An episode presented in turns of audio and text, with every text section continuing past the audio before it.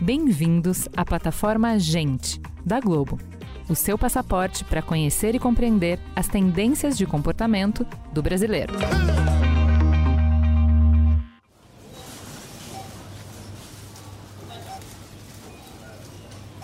Preparem-se, lojistas e consumidores. A semana de descontos mais importante do varejo vem aí. Pelo décimo ano consecutivo, a última sexta-feira de novembro é dia de acordar cedinho e pular de loja em loja em busca de grandes descontos no varejo. Num ano de faturamento infectado pela crise do coronavírus e pelo isolamento social, a semana de 27 de novembro se torna mais importante do que nunca.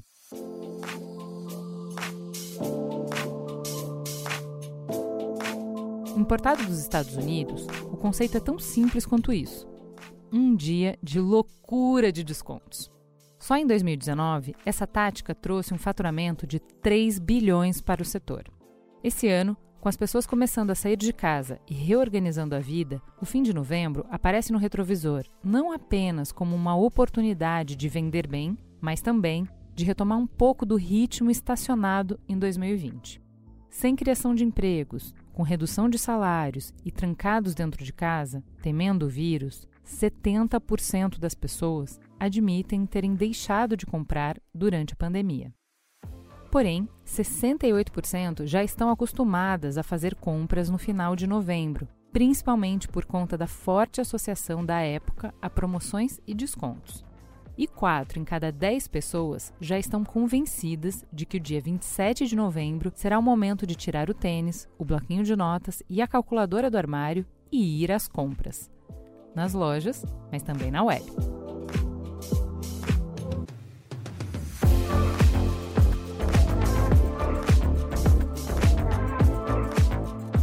Os descontos no Brasil não causam o frisson que vemos nos Estados Unidos, com pessoas dormindo em filas e se estapeando por uma torradeira, não quer dizer que a nossa movimentação é menos intensa. Assim como os pratos internacionais que a gente traz para os nossos restaurantes, aqui, a sexta-feira mais importante do varejo também ganhou purê de batata, cream cheese e um moranguinho por cima. Cresceu, virou uma semana de descontos ganhou um esquenta que dura um mês todo e está cheia de particularidades que dariam inveja nos Estados Unidos. Seja como for, muitas pessoas estão prontas ou se preparando para se presentearem e acham a última semana de novembro o melhor momento e até mesmo para antecipar as compras do Natal. Uma ponte entre datas muito positiva para o varejo. Em anos de pandemia, os critérios estarão mais complexos e intensos e pelo menos metade do público está mais disposta a comprar de marcas que fizeram a sua parte durante a crise. É a hora de um encontro frente a frente entre as lojas e o novo consumidor pós-pandemia. Estamos prontos? E para conduzir essa conversa gostosa e importante, temos aqui três ilustres convidados. Vamos começar com Ana Paula Rodrigues. Seja muito bem-vinda. Quem é você na fila do pão? Olá, pessoal, tudo bem? Quem sou eu na fila do pão? Ah, eu sou uma, como diz a própria Luiz Helena, lá no Magalu, todos somos vendedores. Então, eu sou uma vendedora do Magalu, estou diretora de marketing do grupo Magalu e eu estou na empresa há 17 anos. Fiz toda a minha carreira no varejo, pude passar por várias áreas, mas se fosse resumir, lá todos somos vendedores. Ótimo ter uma vendedora na mesa para essa conversa, eu diria que é essencial. Completando a mesa, Henrique Simões, seja muito bem-vindo. Quem é você na fila do pão?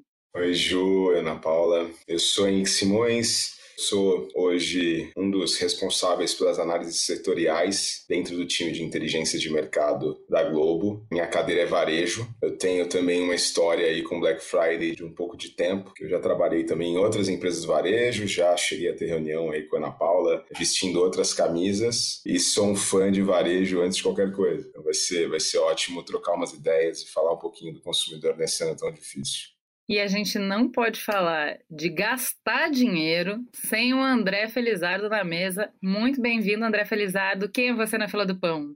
Obrigado, Ju. Antes de tudo, sou uma pessoa que gosta de comprar na Black Friday, mas obviamente sempre penso aí como é que isso vai caber no meu orçamento, se vai caber, se eu realmente queria comprar isso ou não. Minha missão no Grana de Preto é exatamente essa. É, o problema não é comprar, o problema não é gastar, mas sempre planejando e pensando quando dá. Né?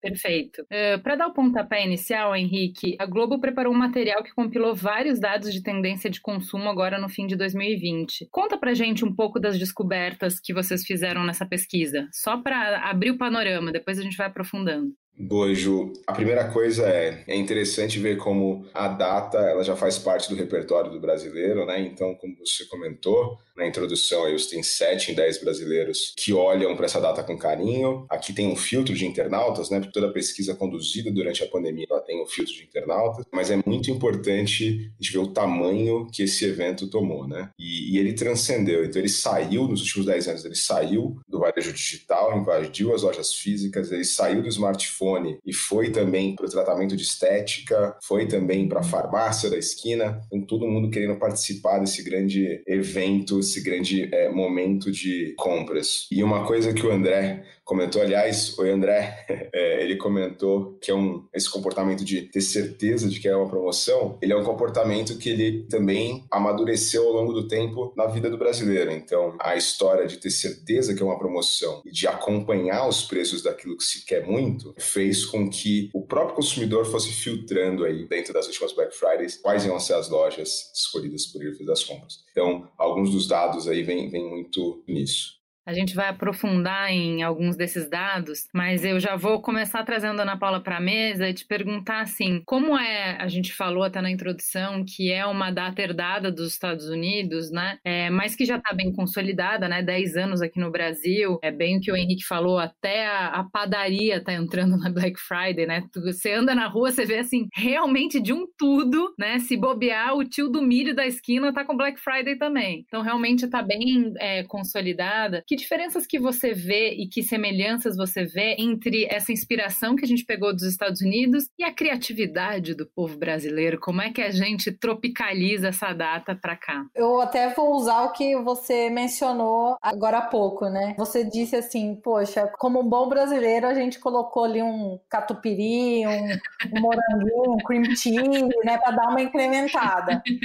Mas Assim, é uma data que surgiu nos Estados Unidos por uma demanda de busca pelo resultado mesmo, né? Que era uma data que eles necessitavam buscar o resultado de maneira urgente. E para o Brasil, eu acho que é mais uma oportunidade do consumidor poder aproveitar esse movimento que é feito pelos varejistas e pela indústria. Então, assim, o brasileiro ele já tem na sua cultura uma cultura de ofertas né? De como o próprio Henrique citou, assim, de pesquisar, e o André também falou sobre isso, de pesquisar, de estar tá atento se ele vai querer comprar aquilo ali mesmo, se cabe no bolso dele. Então, assim, o brasileiro tem isso na cultura. Eu, a gente brinca assim, o brasileiro é o oferteiro, ele adora uma oferta.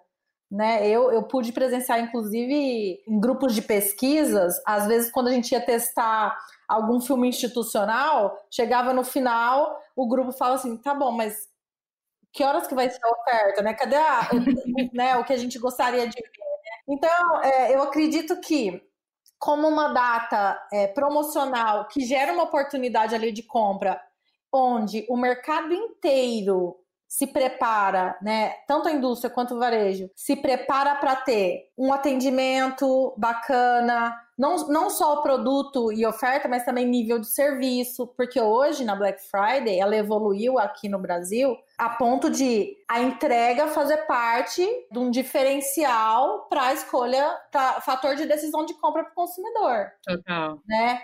Então, eu acho Não que. Não só o frete grátis, como também o, o prazo de entrega. Amanhã na sua casa. Opa! É, isso? isso? isso faz toda a diferença. Assim, hoje já faz parte da oferta, né? Porque o Brasil é gigante, enfim, você tem um frete barato e, e, uma entrega que chegue na sua casa rapidamente faz toda a diferença. Então eu acho assim, surgiu lá como uma necessidade, mas no Brasil se encaixou pelo nosso perfil, né? De gostar de uma boa oferta, de gostar desses, dessas oportunidades e de esperar essas oportunidades. Por outro lado, Ju, o consumidor também está mais preparado, né, para Black Friday. Ele começa a pesquisar muito antes, ele guarda o dinheiro dele, né? Então ele está fazendo boas decisões de compras e ele vem preparado para esse momento. Então, assim, exige muito mais da indústria e do varejo, que eu acho que é bom porque a gente evolui, né? Perfeito, eu vou querer explorar tudo. Você abriu várias gavetinhas aí, vou querer explorar todas. Mas antes, vou dar um passinho pro lado, chamar o André na conversa para perguntar assim: já que a gente está assumindo desde o início de que a gente herdou essa data, né, de que a gente se inspirou, que a gente copiou, que a gente importou essa data, uh, fala para mim, você acha que faz sentido a gente simplesmente uh, repetir o que tem lá fora ou a gente uh, devia, já que faz parte, como a Ana Paula falou, do perfil do consumidor, do hábito de consumo e que também é uma necessidade da indústria do varejo, a gente podia fazer uma coisa nossa, que não viesse tão formatadinha assim dos Estados Unidos. O que, que você acha, André? Eu acho que vocês já falaram um pouco é, sobre cream cheese e brasileiro é bastante criativo, né? Acho que a gente já está mudando algumas coisas. Eu acho que a diferença do online para o físico, por exemplo, os Estados Unidos é muito físico, né? É, é ficar na porta da loja, é, você vê os vídeos todo mundo assim, um roubando o carrinho do outro porque a última televisão estava ali. É, e no Brasil a gente tem isso, mas o online tem crescido muito, né? Não só no período de Black Friday, mas muito impulsionado no período de Black Friday, o online cresceu muito. Então, acho sim que a gente tem que mudar. É, e acho que a gente já está mudando. E tem uma conexão que eu faço muito no Brasil, e não sei se existe tanto nos Estados Unidos, mas a gente já faz aqui, que é comprar na Black Friday até os presentes de Natal. Então, é, ainda falta um tempo ali, né? Falta um mês ainda quando a gente está na Black Friday, mas é, muita gente já compra. Você falou, por exemplo, o do prazo. Muita gente se preocupa com prazo porque, ah, não, eu quero, eu vou viajar para a casa da minha mãe, então eu tenho que ter o presente para entregar no Natal. É, então, é, acho que o caminho da inovação da nossa Black Friday está por aí. André, tem um dado que 61% aí dos consumidores dizem que pretendem, inclusive, antecipar as compras de Natal. Então, isso é interessante também. Compras de final de ano, né? Que também abrange o Natal. Então, eu sou um desses. Eu pretendo comprar, comprar o presente, comprar os meus presentes também pessoais, as minhas autodependências ali. Aproveitar. Henrique, a Ana Paula estava falando de como, é, na hora que a gente tropicaliza o Black Friday, é, ele atende alguns gostos específicos do, do consumidor brasileiro, alguns hábitos, e ela estava citando essa coisa do, da nossa paixão pelo desconto, né? Que a gente vê bastante nas nossas propagandas que refletem isso. O que mais que você tem de pesquisa? O que, que o Black Friday ensina sobre o consumidor brasileiro? Para além dessa semana, o que, que ela pode nos mostrar, dar um insight para a gente de como o consumidor brasileiro pensa? Acho que tem duas coisas importantes, né, sobre o consumidor brasileiro que a gente pode citar aqui. Primeiro, assim, a gente aprende o que é bom fácil, né? Então, se a gente pode ter aquilo que a gente quer, pagando um pouco menos, tendo talvez um pouquinho de paciência, de esperar ir até a data para comprar aquele produto específico, é, a gente espera. Então, a gente se acostuma fácil. A gente é bom de negócio? Acho que sim, viu? Acho que a gente é muito bom de negócio. E tem outro ponto que é, a gente é flexível, a gente dá espaço para adaptação ali, para o improviso. Então eu me planejei para comprar uma calça, um par de tênis, um eletrônico e talvez ali um vinho para o final do ano. Mas por acaso apareceu um fone ali em promoção e eu comprei. É uma oportunidade. Exatamente. Não é impulso, é uma oportunidade. Exatamente. Vamos falar as coisas direito. Exatamente. Eu acho que nisso, que essa é a maior, a maior vantagem do brasileiro. Ele acaba aproveitando bem a data também, porque ele se permite olhar para o que não está na lista. Vamos ver se o André concorda com isso, André. Vem aqui. Vamos lá, vamos falar dessas oportunidades incríveis e imperdíveis que acontecem na Black Friday. Das pessoas que não compram na Black Friday, 35% simplesmente não acreditam. É, até gera aquela discussão na internet que chama de Black Fraud, né? Que é o que a gente conhece muito bem, que é o famoso tudo pela metade do dobro né? Então, como a gente já viu muitos casos de que a galera aumenta o preço no último mês só para chegar na Black Friday e colocar uma etiquetinha de 50%, segundo o que a Ana Paula já tinha nos falado, de que a gente ama um desconto, vê aquela etiqueta de 50% de desconto, tá pela metade do dobro, mas você vai cair nesse chamariz. Como é que você vê isso? É, a sua percepção é de que tem mais bons negócios ou que tem mais sujeira sendo oferecida para o consumidor? E como que a gente, como consumidor, pode fazer a diferença entre uma coisa e outra? É, a Ana Paula citou que o consumidor está mais experiente, né? E não só mais experiente em fazer uma compra online, não só mais exigente em fazer uma compra em geral, mas mais exigente, mais experiente com a Black Friday que já tem 10 anos. Então, ele já acostumou com o processo de Black Friday. Nesse processo de Black Fraud, né, é, várias plataformas cresceram no Brasil de comparação de preço para pegar essa metade do dobro, né? Então, se a gente juntar tudo que a gente já falou, que o consumidor está decidindo no início do ano o que, que ele quer comprar, então ele já está vendo o preço e pesquisando, e ele já sabe que quando chega no fim de novembro, ele pode ter uma promoção. Então ele está esperando ter um preço diferente. Então, se não tem, ele já começa a achar estranho. E aí, ainda mais com ferramentas que apoiam ele para dizer que realmente não estava só estranho, realmente aumentou há 15 dias atrás e agora caiu. É, então ele fala, não vou comprar. E aí o consumidor acaba guardando, né, de que a loja A não está fazendo Black Friday de verdade. É, já a loja B faz. Então o consumidor tá de olho, ele vai acabar gastando um pouquinho mais do que ele planejou, mas se ele descobrir que alguém está tentando passar ele para trás, porque o objetivo dele é fazer um bom negócio, né? A gente gosta da promoção porque o objetivo é fazer um bom negócio. Então, se eu descubro que alguém está me passando para trás, não, eu nunca mais volto ali. Acho que é um pouco disso. E, na verdade, Ana Paula, não é interesse do varejo nem da indústria esvaziar essa data, porque ela é estratégica, como você falou. Não é só importante para o consumidor, é importante a estratégica para o varejo. Então, como é que as marcas que são sérias, que têm um planejamento de longo prazo, eh, conseguem ajudar o consumidor para se destacar, como o André falou, dessa sujeira? de quem está sujando a piscina, para falar assim, gente, não precisa perder a fé na Black Friday, perde a fé em quem te enganou. Mas Black Friday é uma instituição, isso aqui é, um, é um, uma tradição que existe que é bom para os dois lados. Como que as marcas podem é, criar essa distinção? É, eu acho que aí tem muito a ver também com o propósito, com a reputação da marca. Então, o que separa, assim, não é uma data isolada como a Black Friday, mas é a conduta daquela marca ao longo da trajetória dela, né? Hoje, o consumidor, como o próprio André citou, ele tem algumas ferramentas para garantir, né, que ele não está sendo enganado. O próprio Procon, ele faz um trabalho super consistente com os varejistas e aí os varejistas que são sérios, eles levam a risco. A gente tem reunião com o Procon assim, 60 dias antes você não tem é, como mudar preço, você você tem que apresentar evidências e se você não cumprir, você é multado, né? Então, eu acho que as marcas sérias, né, além dessas ferramentas, cumprirem essa, essas ferramentas como o do Procon, a risca, elas têm essa preocupação, porque como o André falou, é tão difícil você ganhar um cliente, né? Porque a gente tem uma. É vasto, né? É, aqui no Brasil, quantas marcas tem, quantas empresas tem. Então, assim, é tão difícil você conseguir o cliente e fidelizar que você precisa, como marca,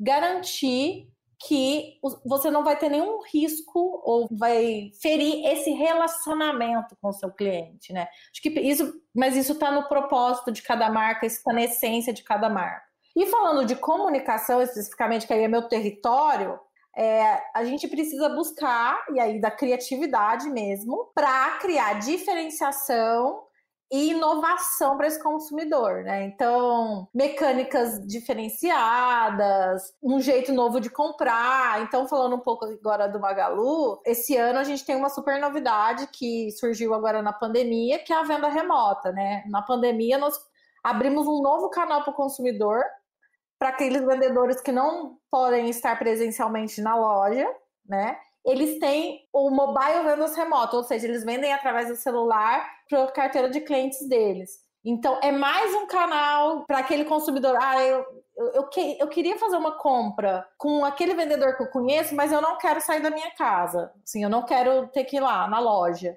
ele vai ter mais um canal. Então, isso aqui é, é, é, diferenciação. A própria entrega, políticas e mecânicas diferentes, promocionais, para garantir que vai ser algo diferente e para garantir que a gente vai sobressair no meio de tantas marcas fazendo Black Friday, né? É, porque é, essa é uma questão que sempre é delicada quando a gente está falando do digital, que é, se tudo se reduzir a preço, como o André falou, é um clique para eu achar o menor preço você não vai conseguir sempre ter o menor preço e aí, e aí a sua margem sempre vai ser minúscula. Então, enfim, você tem que criar algum outro jeito, né? Isso é para o ano inteiro. Agora, na Black Friday, como a conversa costuma centralizar mais, a atenção costuma centralizar mais para preço, preço, preço, como é que vocês, como varejistas, conseguem deslocar, conseguem complexificar, conseguem trazer uma outra camada, outro diferencial para não ter que competir sempre no menor preço. Hoje é, eu vou até complementar então a minha fala. Assim, agora na pandemia, né, assim, a gente passou por um processo de mudança muito grande e de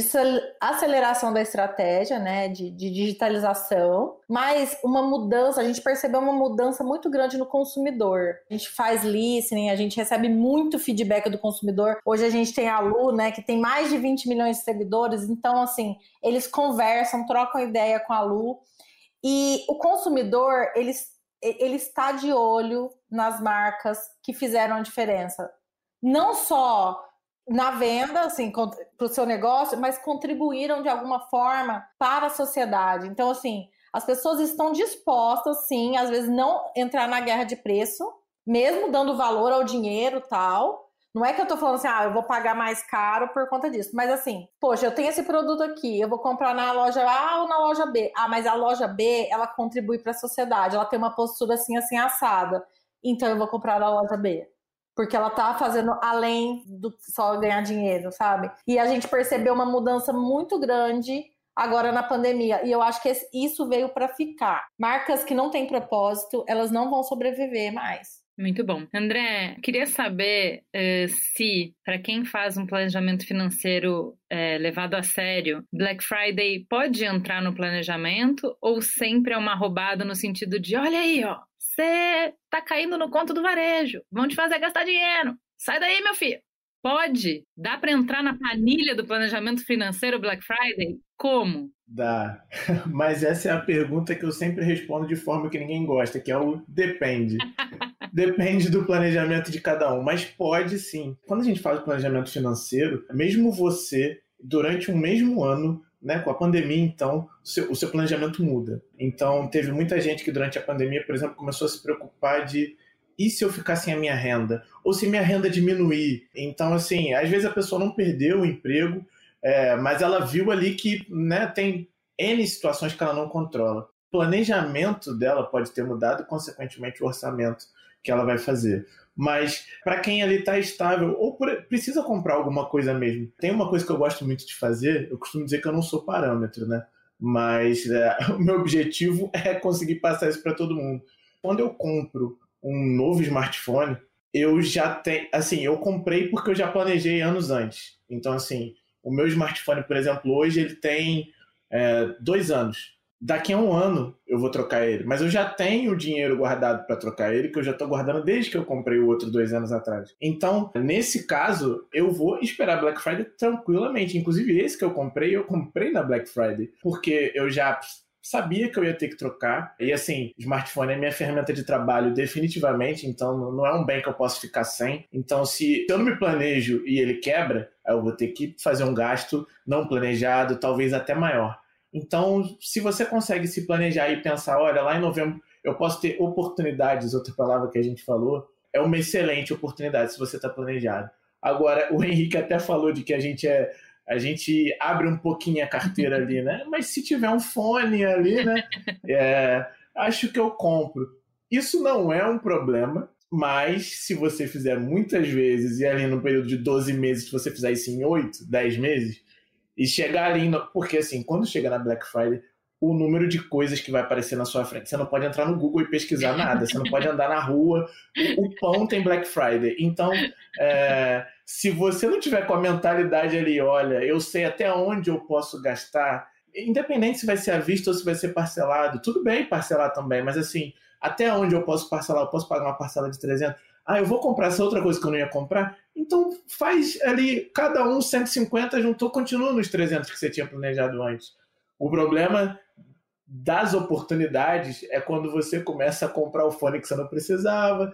Ah, mas se eu comprar dois tênis, aí eu vou ter desconto, né? Eu só precisava de um. Não, mas aí é bom que não gasta, então eu vou comprar dois, que o aí eu revezo. Problema é sempre o Jaques, né? Já que eu tô comprando Sim, fone, então eu podia, e o Jaques, e o Jaques vai puxando, e aí é que a conta não fecha. Sim. Eu queria aproveitar o que você falou, de que é isso, que até o pãozinho, não sei o quê, e o fone, e a geladeira, e a air fryer, não sei o quê, quando você vê um monte de coisa. A primeira, a, a coisa mais básica da economia é que as necessidades são ilimitadas e os recursos são escassos. Então, como a gente falou, a cada ano a gente tem novos players, né? Então, novas indústrias, novos varejistas e novos produtos, novas necessidades entrando na dança e na brincadeira e pedindo aí uma, uma, um taquinho do seu orçamento.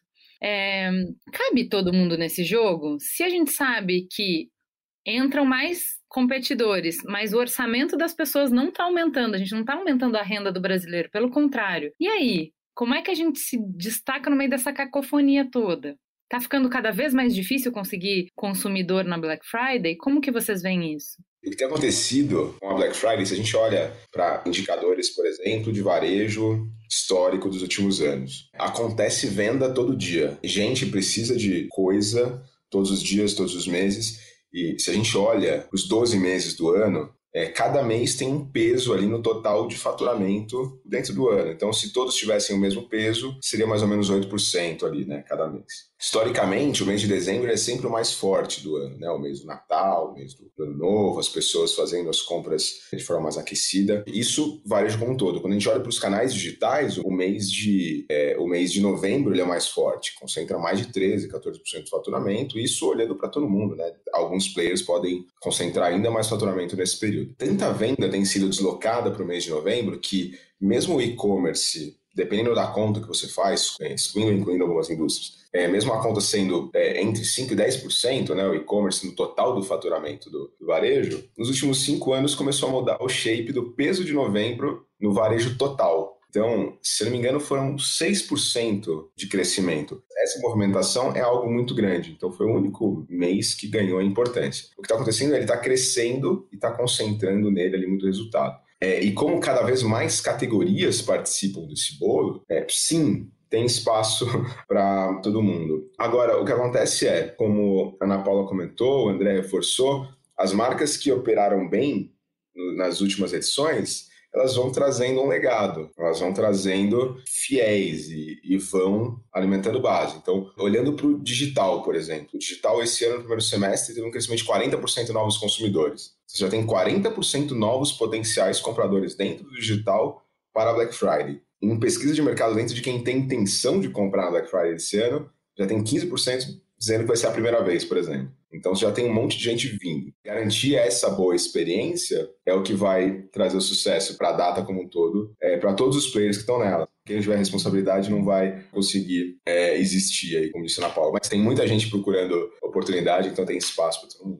O que, que, você acha, então, Ana Paula, da sua cadeira, da sua perspectiva? A onda está cada vez aumentando mais, então mesmo que chegue mais surfista, ainda está dando para nadar de braçada ou está ficando pouca onda para tanto surfista? Tem muita oportunidade para muita gente, não só sobre categorias, mas também oportunidades regionais. Nós entramos no Pará o ano passado. Foi um mercado nossa, muito interessante. A região norte, ela é um país né? E assim, a gente fez pesquisa com o consumidor e tinham muitas necessidades que não eram supridas pelas empresas que estavam lá, assim, realmente eles receberam o Magalu, assim, uma recepção incrível, de uma maneira muito querida, assim, e tá indo muito bem. Então eu acho que tem espaço sim, existe, o Brasil é muito grande, a gente percebe que toda movimentação que a economia faz, né, o próprio governo faz, ele tem impacto direto né, na, na, nas vendas, porque as pessoas elas têm sonhos. No final do dia, a compra ela é uma realização do sonho. A gente tem até no, no, nosso propósito de marca é dar acesso a muitos, o que é privilégio de poucos. Então, a gente ainda tem muito espaço no Brasil, sim. O Brasil é muito grande. A gente tem uma geração chegando aí no mercado de trabalho, é um pessoal jovem, sabe? Que vem também para dar feedback. Eu acho que o André faz até parte dessa turma, assim, que vem para ajudar as marcas a crescerem. Mas o que a gente vem percebendo é que a cada ano a venda cresce e a cada ano surgem mais oportunidades, tanto para a gente que é varejista para vender, quanto é, de consumidores, né? Se você olhar ali, até o Henrique pode contribuir, penetração de smartphone, penetração de internet no Brasil ainda tem muito para crescer. Então, isso aí é mercado que vai crescer, né? Que lindo, que delícia ouvir essa conversa tão positiva, né? É, Henrique, aproveitando que a gente está falando que o Brasil é enorme, né? É, é difícil abraçar um, um, tamanho tão enorme. É, apesar da gente ver o crescimento da internet, quando a gente vai ver o que, que influencia essas compras, os dados, a pesquisa ainda mostra que o principal canal de comunicação de promoção e produto ainda é a TV, a boa e velha TV. Isso muito acima de publicidade web e de propaganda com influenciador, por exemplo. Como é que a gente consegue fazer esses dois universos se conversarem e se potencializarem, né? Um alimentar o outro, um usar do que tem melhor, um do alcance e o outro a segmentação perfeita. Como é que a gente pluga a TV e a internet para fazer eles trabalharem em conjunto? É, eu acho que já houve um momento em que o, o embate era um ou outro, né? E hoje, dentro da nossa casa, aqui pensando em Globo, a gente tem praticamente é, pontas de comunicação com o consumidor em todos, todas as grandes frentes né, de massa. Então, a gente consegue no linear, que tem um impacto gigantesco praticamente no Brasil inteiro, a gente consegue algo mais segmentado, como o linear por assinatura, a gente tem streaming, portais de notícias. Então, assim, é, são muitas frentes de, de impacto no consumidor. O que muda é a participação de cada uma dessas frentes dentro de um processo de convencimento ou de lembrança ou de é, clique direto para um, uma compra efetiva. Lembrando a pesquisa que a Cantor é, soltou essa semana, né, eles perguntaram, olha, vocês que compraram na Black Friday nos últimos anos, onde vocês lembram de ter visto publicidade?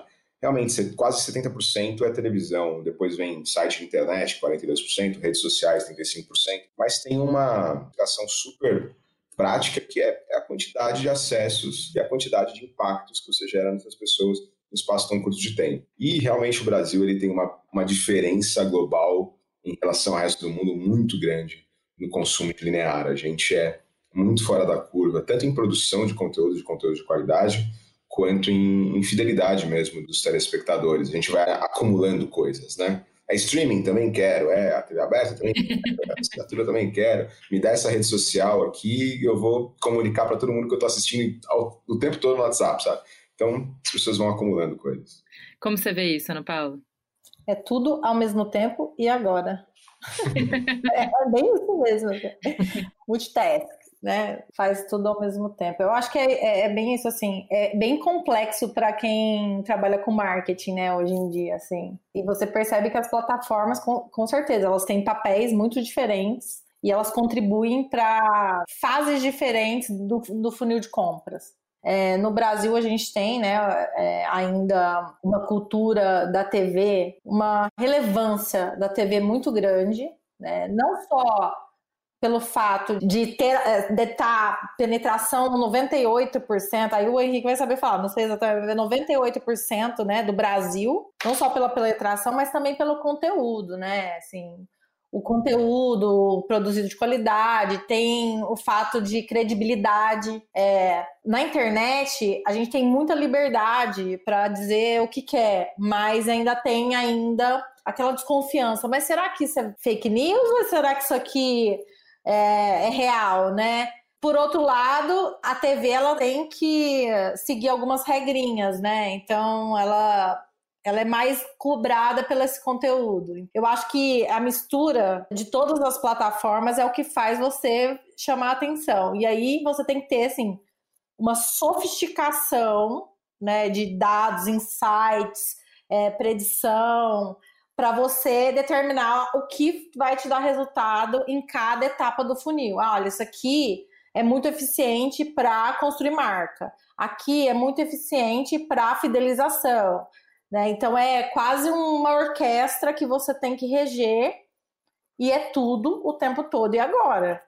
Né? Então eu, eu concordo com a fala do Henrique. Eu acho que tem o fato também, né, Ana Paula, de a marca, como você comentou há umas, alguns minutos atrás, a marca ela precisa é, é, ser responsável pelo relacionamento com os, com os consumidores, né? O consumidor está cada vez mais exigindo isso. Então, é, se posicionar, a comunicação constante em todas as plataformas, ela não é só para conversão, não é só você colocar um prime time, porque você vai gerar um monte de gente na sua loja no dia seguinte. A manutenção da comunicação, importantíssimo para gerar, gerar a tal da fidelidade. Então, se eu comprei de uma marca na semana passada, Provavelmente eu vou comprar só daqui um mês ou dois. Mas hoje eu vi uma comunicação dessa marca que demonstrou uma super empatia com o momento complexo que o Brasil está vivendo, eu falo, poxa, que legal que eu, que eu escolhi essa marca na semana passada e provavelmente vou comprar dela de novo daqui a dois meses. Então é, é, é também uma gestão da fidelidade. Todo mundo olha só para as três etapas do funil, mas a conversa que é retroalimentada o tempo todo é o que gera também esse engajamento e garante a volta. Interação, né? A interação é que faz com que você se mantém ali no jogo. Vamos, a gente já deu algumas pinceladinhas sobre o que, que, tem de diferente esse ano com a pandemia e tal, mas agora eu queria mergulhar mais nisso. 70% das pessoas deixaram de comprar na pandemia, a gente citou isso no início da conversa. É, 23% das pessoas estão certas, seguras de que não vão comprar no fim de novembro. Claro que isso pode mudar. 35% ainda não tomaram a decisão. Se a gente pensa no cenário macroeconômico que a gente está, que a pandemia não passou, a crise está cada vez mais profunda. Soltaram mais dados de desemprego que estão muito, muito ruins ainda. É, mesmo assim, mesmo nesse cenário, a gente pode ter esperança, expectativa de bons resultados nessa semana de descontos? O que que, o que, que nos daria essa, essa expectativa? Vou trazer mais alguns dados aqui que, que podem nos ajudar a, a entender o cenário. É, esse número, inclusive, Ju, eu estou vendo o resultado parcial praticamente agora aqui, o número de indecisos diminuiu aí de 35% e ele passou para quem tem a intenção de comprar. Então a intenção de compra já, já aqueceu aí quase 20%. É, o que acontece é, muito dessa população que está sofrendo bastante com desemprego e que está sofrendo mais os impactos da pandemia, é, ela acaba não sendo também a população que participa desses grandes eventos promocionais, assim, né? Hoje, a intenção de compra está sendo principalmente declarada dentro de um filtro ABC 18 né? É, então existe sim um impacto muito grande aí da, dos indicadores trazidos pela pandemia, que eles eles trazem uma perspectiva de futuro um pouquinho é, um pouco não muito, né, muito mais ruim para uma parcela da população, que vai continuar dependendo, né, de por um tempo aí, do auxílio emergencial, de mais acesso a crédito, de mais acesso ah, e dependem também da geração de emprego, que do lado a gente tem dados legais de, de, de geração de novos, novos postos de trabalho, mas o desemprego aumentou para caramba, né? as pessoas estão voltando a procurar emprego, não estão achando, essa taxa aumenta. São realmente duas, duas realidades estranhas. O mesmo mês onde a gente bate a pesquisa é, mensal de comércio, a pesquisa do IBGE, é o mês que a gente que foi o mês de agosto, a gente bateu recorde também de desemprego. Então, são, são dois Brasis dentro de um Brasil que, que, que não podem, a gente não pode deixar, deixar de olhar, né? Então, existe sim esse, esse reaquecimento, que depende sim de, de alguns, de alguns dados para continuar acontecendo, né? Depende de mais dinheiro, depende de, de que os, os, empregos não tenham uma queda tão brusca, de que a economia se retome em todas as frentes, na frente de serviços e tal, mas também existe o outro lado que é, poxa, as pessoas se adaptaram de alguma forma, o consumo tem voltado aos poucos, então tem, tem notícias positivas de um lado e muito negativas também do outro.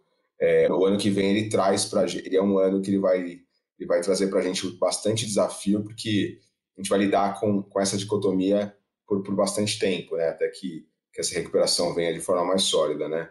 É, não sei se você concorda, Ana. Como vocês estão vendo isso, Ana? Sim, na história do Brasil, na hora que a gente olha assim a linha do tempo, a gente sempre viveu em crise, entendeu? O brasileiro ele é acostumado a viver na crise. Assim. Lá no Magalu, a gente tem uma postura até otimista demais, às vezes, como a própria Ju falou hoje, nossa, que, que conversa otimista. Mas não é que é otimista, assim, é um momento de cautela, é um momento que a gente vai é, né, ter que estudar todos os cenários econômicos, né, usar de dados para ajudar a tomada de decisão. Mas, assim, a gente tem que andar para frente. Eu vejo é, agora os próximos meses como meses de cautela, mas eu vejo com otimismo, porque eu acho que depois, né, de passado, assim, se vier a vacina, com certeza o nosso cenário vai mudar, a economia vai retomar.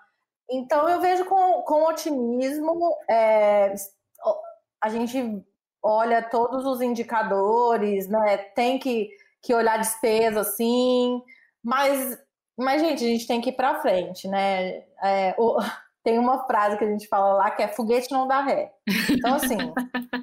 adorei! Roda pra frente, entendeu? Adorei, adorei, gente. Maravilhoso. E o brasileiro não desiste nunca. O, o, pequeno e médio, o Magalu ele nasceu pequeno, né? Então, é, a Luísa, eu gosto muito de falar dessa, dessa parte da, das crises, porque assim, a Luísa conta muito isso né, pra gente. Quando ela começou, o Magalu era pequena, era uma empresa, uma empresa pequena. E foi trabalhando com muita garra, estratégia para superar, né? Então, acho que é isso, assim, o Henrique.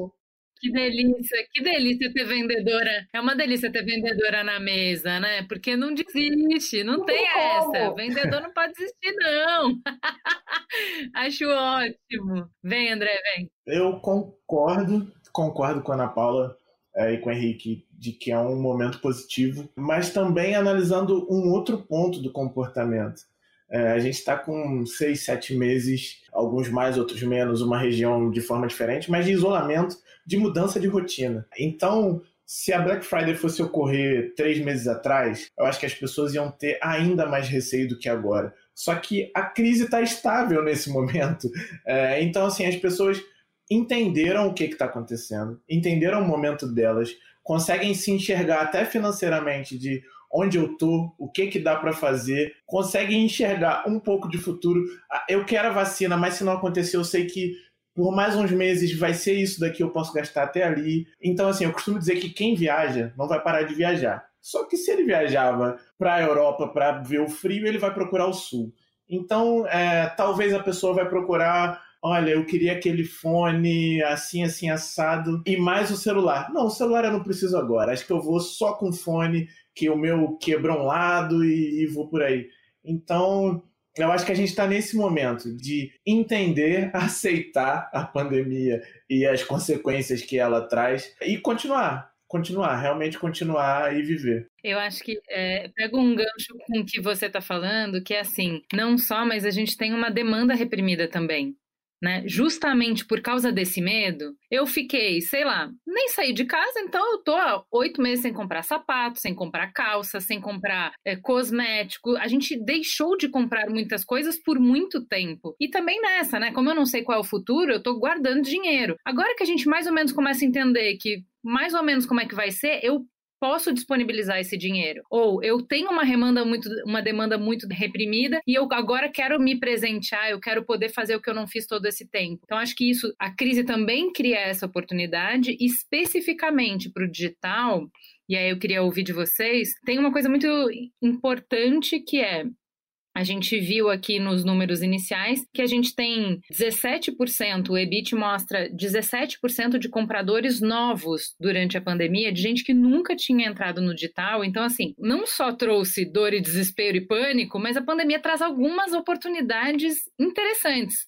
Como é que você vê isso, Ana Paula? É uma oportunidade de ampliar, em ano de crise, a participação e os negócios do digital? Foi o que aconteceu na pandemia, né? É, o Magalu já tinha uma estratégia estruturada, mas houve uma aceleração violenta, assim, foi uma aceleração radical. Foguete mesmo. É, foguete na pandemia. É, não só para consumidores que entraram na, na, nas plataformas digitais pela primeira vez, como para os microempreendedores. Então, assim, na pandemia nós lançamos uma plataforma chamada Parceiro Magalu, que digitalizava, digitaliza, né? Porque ela está em pleno funcionamento, digitaliza os pequenos e médios varejistas. Qual foi o nosso intuito naquele momento? A gente entendeu que a inclusão digital ia fazer toda a diferença para quem tinha que fechar as portas. Então você tinha uma lojinha lá com estoque e você teve que fechar. Tinha gente que tinha perdido 90% da receita, né? E aí nós lançamos o parceiro Magalu. O que é o parceiro Magalu? Ele muito simples, tem uma interface muito simples. O varejista vai lá, pluga o estoque dele na nossa plataforma e ele usa o ecossistema do Magalu para entregar no Brasil inteiro e para acessar toda a base de clientes que o Magalu tem. Né? E aí ele vende para todo o Brasil e ele teve uma recuperação muito rápida.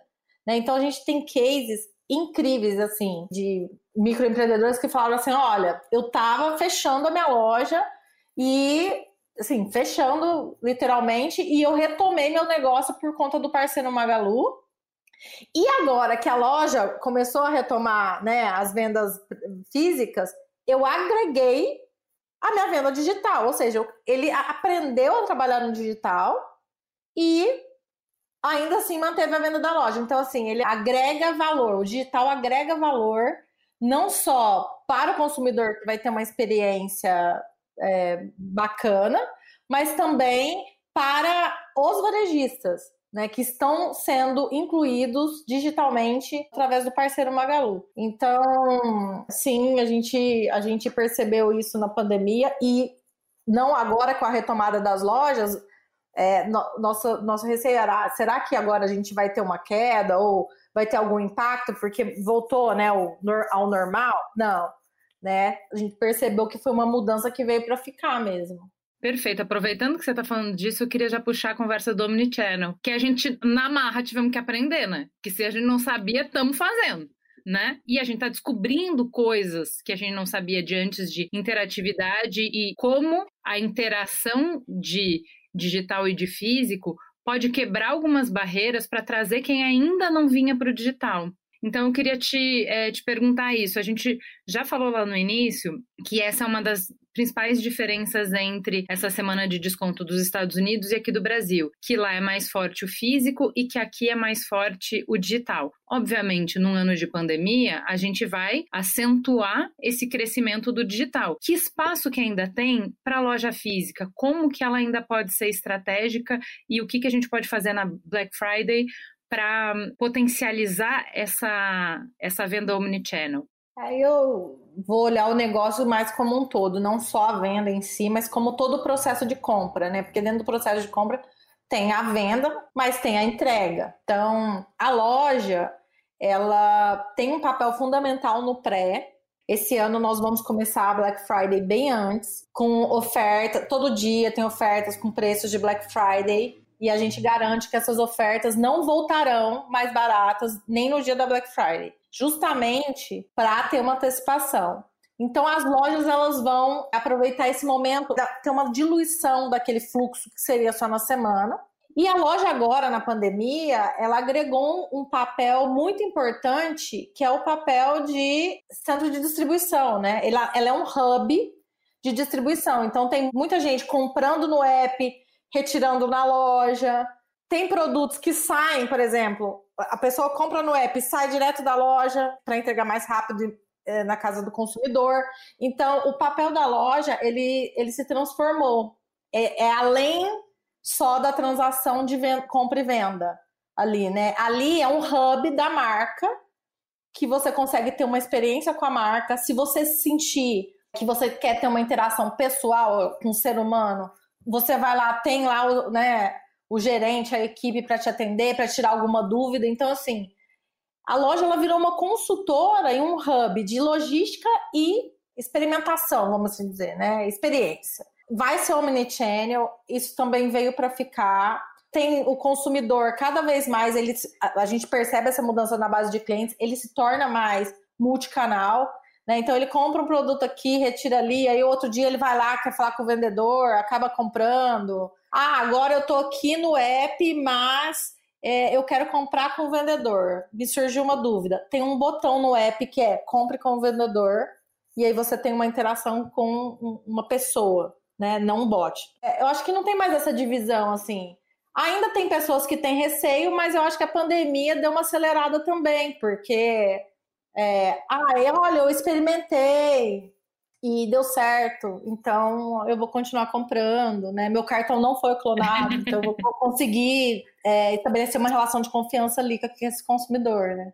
Até o governo deu uma acelerada sem querer nisso, porque se a gente pensar, o auxílio foi todo o processo através de aplicativos. Até classes mais baixas estão se acostumando. Acho que a gente vai ver um crescimento ainda maior, mas assim, eles tiveram que acostumar algumas pessoas a pagar um boleto pelo aplicativo. Uma pessoa que nunca teve um aplicativo, talvez nunca usou um banco digital, ela não só teve que criar, colocar os seus dados, mas fazer transações por ali é, e entender que funcionou, né? E, e já está fazendo isso há quatro meses, cinco meses. Então a, a confiança de usar aquilo que está na sua mão para fazer uma transação com certeza aumentou muito e, e para muitos foi a única opção, né? O digital que já era forte, eu acho que vai ficar mais. E entrando no Omnichannel, eu acho que tem já a Ana Paula entrando na sua área, já criando uma campanha para você. Eu já imagino uma novela no dia da Black Friday que vai entrar um QR Code e vai ser o desconto só daquele QR Code. Porque a, a gente hoje realmente integra os canais, né? É, assistindo novela, reclamando na rede social da novela. Nossa, não acredito que ele fez isso. E, e aí você vê a propaganda no comercial e joga lá que você quer comprar e aí vem outras pessoas e comprei não gostei. Não, vê aqui que aqui entrega mais rápido. Então, já imagino essa Black Friday onde o digital está aumentando, o Omnichannel funcionando de, assim, de N formas variadas, né? É, aí eu acho que entra a criatividade a solidez que a Ana Paula já falou, de que tem espaço, pergunta que a Ju fez antes, tem espaço para todo mundo? Tem, tem espaço. É óbvio que a gente como consumidor, está procurando uma solidez. E os grupos se juntando ainda mais, né? Então, se a empresa A feriu o grupo A, aquele grupo A vai rodar em WhatsApp, em todos os grupos possíveis. Olha, a empresa tal não é legal. E por mais que aquilo não tenha acontecido na Black Friday, voltando no que o Henrique falou, já era, guardou, guardou aquela informação. Então, se você junta tudo isso, tem espaço sim, mas eu acho que no longo prazo, assim, as empresas têm que se preocupar. E acho que numa crise que não deixa de ser, se quem vende não estiver vendendo bem, como a Ana Paula falou, o serviço faz muita diferença. Porque o preço, para algumas coisas, vai estar nivelado. É, então, assim, juntando tudo que a gente falou, eu já estou animado para Black Friday. Ó, baixa o app Magalu aqui, né? Vou baixar. Adoro. E vou comprar em todos os canais, hein? Gente, eu acho ótimo que num ano de tantas é, crises a gente abra a temporada do Gente com um episódio tão otimista, tão dinâmico, tão acho que construidor mesmo, né? Que é, é, essa visão de que bora fazer, gente. E, e, com muita inovação, e com muito aprendizado, e com muito crescimento de experiência para ambos os lados, né? Acho que o que você está falando, Ana Paula, de criar novos canais, de criar novas experiências, de criar novos produtos, de uma inteligência que vocês construíram nessa pandemia e que vai ficar de legado de construção daqui para frente. E da mesma maneira para o consumidor, como o André estava falando, de que a gente só aprende nesses 10 anos e que na pandemia a gente também teve que aprender muito rápido, incorporar coisas novas e hábitos novos que nos enriqueceram. Enriqueceram a nossa experiência, complexificaram a experiência, nos deixaram mais críticos, mais mobilizados, mais atuantes para poder exigir melhor o que a gente quer, no final é um ganha-ganha. Estou muito satisfeita com esse programa, estou muito esperançosa, muito, muito otimista.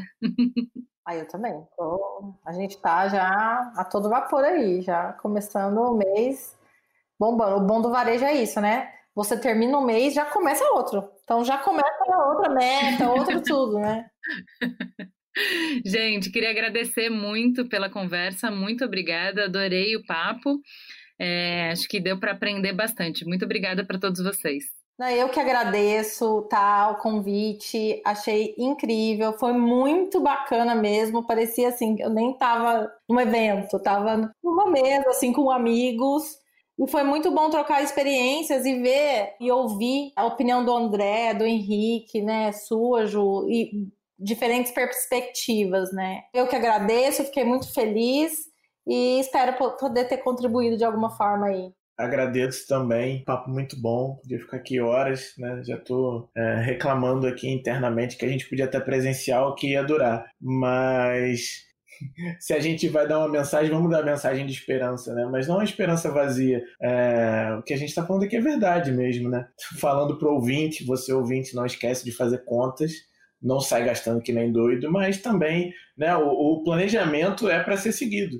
Se você planejou comprar, compre. Se você planejou não comprar, evite comprar. É só isso. Eu, eu, eu concordo, eu acho que esse é um, é um, pouco do mindset empreendedor mesmo, né? Então a gente tem que olhar, a gente não pode de forma alguma é, negligenciar os problemas, tem que ter um olhar é, de empatia, né? Então existem os lugares de oportunidades, existem os lugares de desafio presente muito grande. O que, que a gente faz para olhar para as duas pontas e tirar o melhor de tudo isso, né? Acho que a gente não pode deixar de olhar o Brasil como um todo de forma empática e não pode também deixar de, de perceber como a gente pode melhorar os nossos negócios, melhorar o nosso país, ser super responsável com quem está do lado, com a população, com cada um.